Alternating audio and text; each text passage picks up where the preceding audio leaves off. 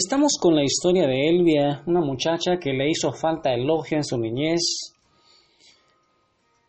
Nos quedamos en que Elvia la pusieron en un colegio muy bueno, en donde habían, porque ellos tenían los medios económicos para hacerlo, pero a pesar de ello le decían siempre que ella era una boba, que ni siquiera iba a ser capaz de estudiar y Elvia obtenía muy buenas notas, pero dice que las de su tercer año de la escuela fueron excepcionales y ella pensó, ahora sí, le voy a demostrar a mi madre y le voy a demostrar que, ella, que yo no soy una boba, como ella dice. Dice que tomó la libreta de calificaciones, se fue corriendo a su casa, y le mostró la libreta a la mamá. Dice que cuando la mamá vio la libreta dijo, mm, tú no las has obtenido, esas notas no son tuyas, tú de plano copiaste. La niña trataba de decirle que, que sí era cierto, que yo no soy boba, mira, esas notas son mías, yo estudié. Y entonces, mira lo que sucede, imagínate la mamá, imagínate a Elvia, la señora sentada ahí con la libreta, burlándose, no creyendo en Elvia. Y, y, imagina que le está diciendo, tú eres demasiado boba para tener estas calificaciones. Lo que pasa es que tú eres, de plano tú eres la favorita de la profesora y por ellos, y por eso ella te ha regalado las notas, porque tú no eres capaz de tenerlas, tú no eres capaz de lograr esas calificaciones. Y ahí con esos sentimientos, pensando que estas son las causas por las cuales esa muchacha psicóloga se comportaba de esa manera en la etapa adulta, que a pesar de que se había encontrado con Jesús, es que verdaderamente no basta solamente encontrarnos con Jesús, es necesario que Él vaya sanando a través de su Espíritu Santo todas esas áreas dolorosas que tenemos guardadas en el inconsciente, que las hemos reprimido a través del tiempo y muchas veces a través de ese olvido activo. Ya ni nos recordamos, pero nos hace daño. Tenemos muchas debilidades en nuestro temperamento y el Padre ha inventado que los frutos del Espíritu Santo son los que van a suplir todas nuestras necesidades, pero necesitamos nosotros traer todas esas oscuridades de nuestro inconsciente a los pies de Jesús para que Él nos sane, nos libere. Sanidad interior es llevar a Jesús a esos momentos donde nosotros hemos sido ofendidos y yo te invito hoy, hermano, ahí en el corazón de María Santísima, postrado a los pies de Jesús,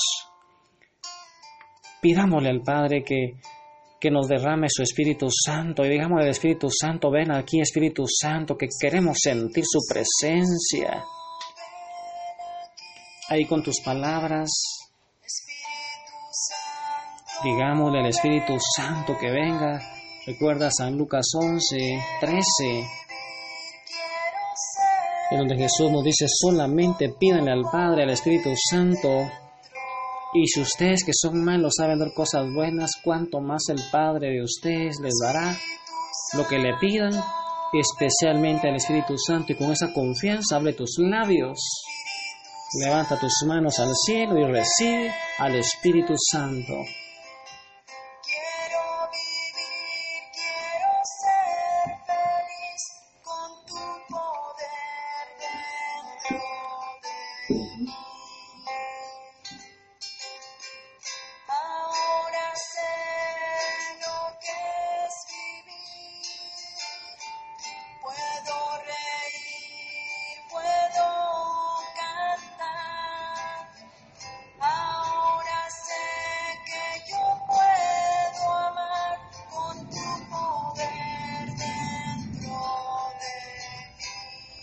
Ahí levanta tu voz al cielo, hermano. Clámale al Padre que derrame tu Espíritu, su Espíritu Santo. Dile que tú quieres ser feliz, quieres experimentar esos medios de Jesús en tu vida, que tú quieres tener esa vida abundante, que quieres, quieres tener ese gozo, esa paz. Y hazlo con María Santísima. Ven Espíritu Santo por intercesión del corazón inmaculado de María Santísima. Ven Espíritu Santo por intercesión del corazón inmaculado de María Santísima. Ven Espíritu Santo por intercesión del corazón inmaculado de María Santísima. Ven Espíritu Santo, ven a sanar esos corazones. Ven a dar luz ahí donde hay oscuridad. Ven Espíritu Santo, sana, libera, sana, sana, sana. Ven Espíritu de Dios vivo y redarguye, convéncenos de pecado. Ayúdanos en la oración, Espíritu de Dios.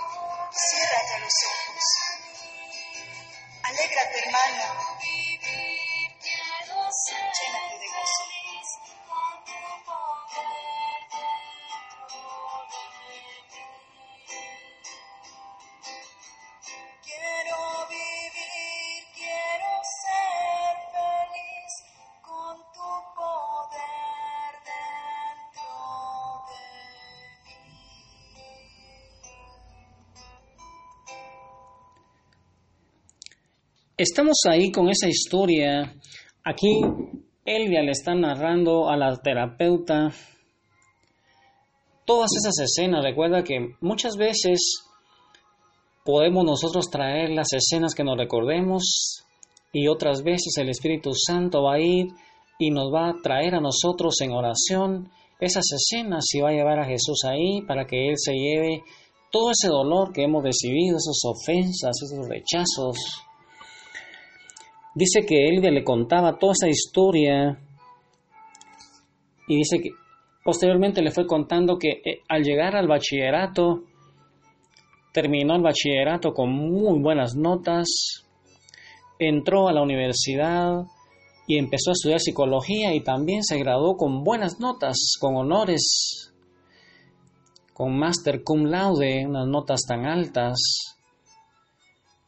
Y dice, Elvia que fue durante su tiempo, cuando estuvo en la universidad, cuando entabló amistad con esa persona con la cual actualmente vivía en una relación lesbiana.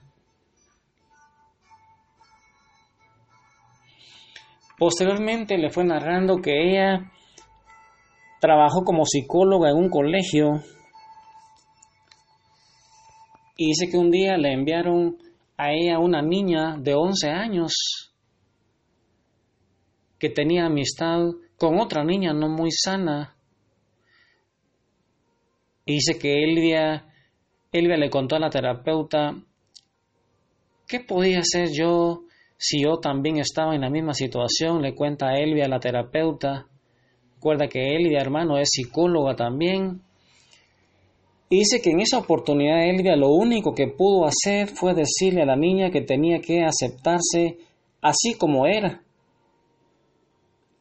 Ella pensaba, pues si yo no tenía la respuesta para mí misma, ¿cómo podía ayudar a esta niña? Dice, la, dice Elvia, esa psicóloga, a la terapeuta. Y entonces la terapeuta, después de haber escuchado por largas horas toda esa historia clínica, toda esa historia de su pasado. Dice que la terapeuta ese día oró con Elvia por toda esa vida pasada, así como lo hemos estado observando que se tiene que hacer, como ir llevando todas esas escenas. Pero dice que cuando llegaron a la parte en donde ella entró a la sala, ¿te recuerdas? Que ella entró a la sala, imagina una niña con la libreta de calificaciones, contenta, alegre, tratando de demostrarle a su mamá que ella no era una boba. Dice que cuando ella llegó a ese momento en oración, entró a la sala, se acercó a la mamá con las calificaciones.